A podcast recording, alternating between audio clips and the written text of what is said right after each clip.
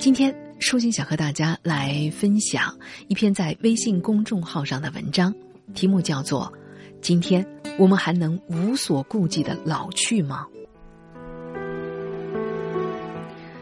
媚青这个词第一次出现在二零一七年的脱口秀大会上，原意指的是只知道讨好年轻人口味的流行文化，比如年长的，也包括年轻人自己。通过效仿所谓年轻人的言辞、行为方式和爱好，来取悦社会当中的青年群体，以此获得更多的关注，来保证自己不算是那种过时的。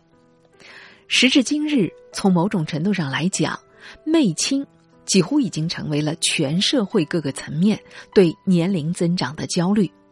娱乐圈不断的把目光聚焦在更年轻的新人的身上。而市场也越来越多的把消费需求旺盛的年轻人作为他们的推销对象，社会舆论通过广告、影视剧和大众媒体制造出早衰的焦虑感。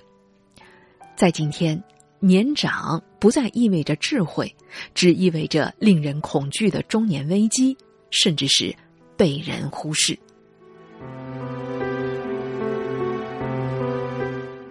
不久之前，一个叫做《后浪》的短片引发了一系列的社会的热议。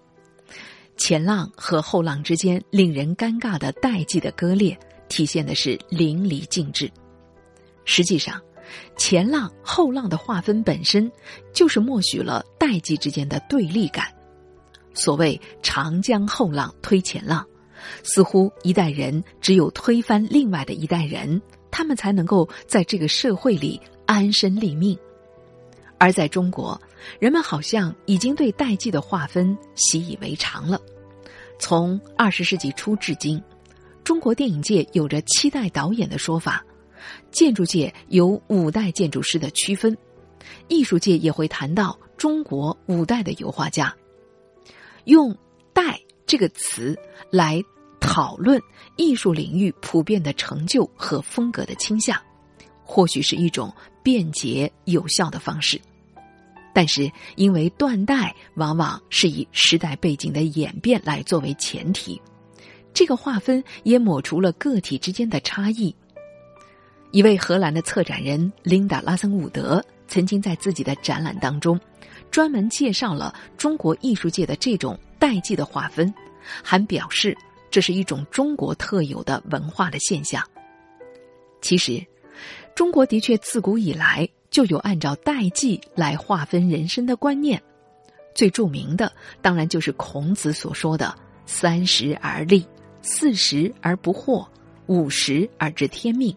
六十而耳顺，七十而从心所欲，不逾矩。”作为社群动物，年龄段的概念为人们提供了基本的归属感。人们也越发习惯用代沟这种简单的词汇，把人与人之间的互不理解轻描淡写的一笔带过。直接用年龄来定义一个人所属的群体，更多反映的是与年龄绑定的社会期望。一方面，它预设了人成长的时代背景，决定了人的选择。另一方面，则认为一个人生存的状态就是应该跟年龄相匹配的。由此可见，无论是以群体所处的年代作为标准的代际划分，还是以个体的年龄作为标准的代际划分，折射出的都是个体成长与时代变迁的双重标杆在年龄上的体现。而所谓的“媚青”。传达的也并不只是对年轻者的迎合，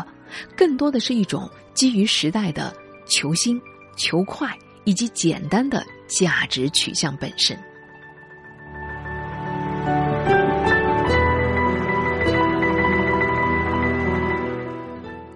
二零一四年左右，随着“小鲜肉”这个词的盛行，人们追捧的偶像和明星变得越来越低龄化。显然，小鲜肉并不仅仅意味着年轻的面容，他们是被全方位消费的。人们好像不再需要神坛上的艺术，好像也忙得没工夫来理解和品味艺术。我们需要的就是好像可以快速的消费，而且直白、容易读懂的商品。而在这样的商品当中，无论是价值观的树立、情绪的表达，也根本不再需要深刻的内涵、含蓄的情感。在今天，粉丝的态度更是展现了当代人在压力下的挣扎。没有人好像想要当痛苦的成年人。人们不再需要完美的偶像来高山仰止，而需要把明星世俗化、平凡化，以此来映射自己的生活状态。好像年轻就意味着简单、直接、心无沉浮和真实。人们对于年轻明星的追捧，一方面反映出对于成熟和复杂心智的恐惧。另一方面，也是对没有真正意义上的童年和青春期的一种心理的补偿吧。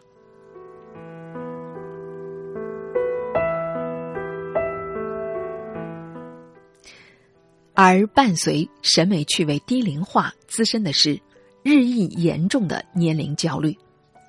我们看到，当影视剧、综艺节目当中的明星没有一丝的皱纹，很少有衰老痕迹的时候。坐在屏幕前的你，是不是早早的感受到了自己的衰老呢？二零一六年的五月四号，按照联合国官网的显示，联合国大会把青年定义为年龄介于十五到二十四岁之间的群体。当时这个消息在中国的社交媒体上引发了大量的讨论。九零后，甚至包括一部分的零零后，好像集体进入到了中年危机。即使当时最大的九零后都只不过二十六岁而已。美国的社会学家塔克特·帕森斯曾经谈到，今天青年的焦虑越来越来自于社会地位的边缘化。当一个二十五六岁的女孩已经开始自称老阿姨的时候，当三十出头的男人被吐槽油腻的时候。年龄焦虑折射出的是一种心理上的过早衰老。一方面，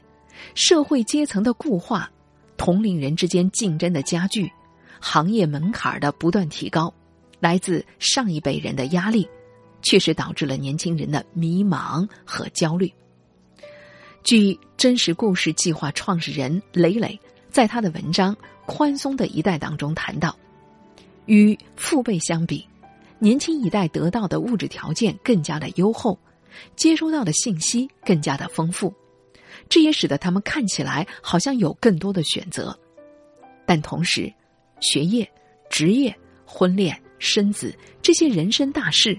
也给他们带来了更多的焦虑和迷茫，而并非是实现自我价值的机会。在所谓的佛系和丧文化的背后。是一种放弃抵抗和抵抗无用的悲观。年轻人年龄的焦虑，不仅仅只是对衰老本身的恐惧，更是一种青年气质的丧失，是一种努力奋斗就可以改变命运的质疑。另一方面，焦虑本身也来自观念的灌输，全社会对年龄相关的流行词汇的讨论。通过大众媒体和社交媒体的影响力，形成了一种声势浩大的舆论倾向。在《仿像与模拟》这本书里，让鲍德里亚谈到了后现代媒体与现实的混淆。媒体不再作为现实的真实再现，而是通过一种复杂的手段构成独立的现实，并且反向对现实世界产生影响。换一句话说。害怕年老的言论，正在反过来影响我们真实的自我认知的心态乃至行为的方式。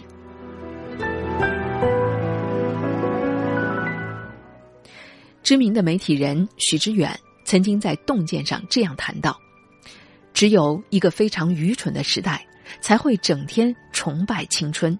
因为没有更丰富和复杂的理解，所以才把一切的标签。”停留在语言上，我们确实会看到，如今的年轻人能够听到的来自年长者的警示的言语越来越少，就算听到都未必认同。所有的赞誉和童话则被不断的强化，对新鲜事物的认可取代了过去那些怀疑的声音。人们想要看到的是更多、更新、更年轻的面孔，而对经过时间沉淀、难以迅速理解的东西，越发失去了耐性。那么，年龄的焦虑能够被克服吗？媚青现象和低龄化的审美会持续下去吗？这也许不仅仅是观念的问题，正如当代社会不会因为个别人的怀旧就回到前工业时代，碎片化、脸谱化的审美和求新求异的趋势，正是这个时代的必然产物。确实，对年轻的崇拜并不真正的来自年轻人，他所倡导的自我认知、社会舆论、审美倾向和市场需求。也并非真的关注每一个年轻人，更不关注深刻或者永恒。在一个恐惧衰老的时代，每个年轻人，或者说每一个曾经年轻过的人，只能创造当下的价值，也只能存在于转瞬即逝的此时此刻。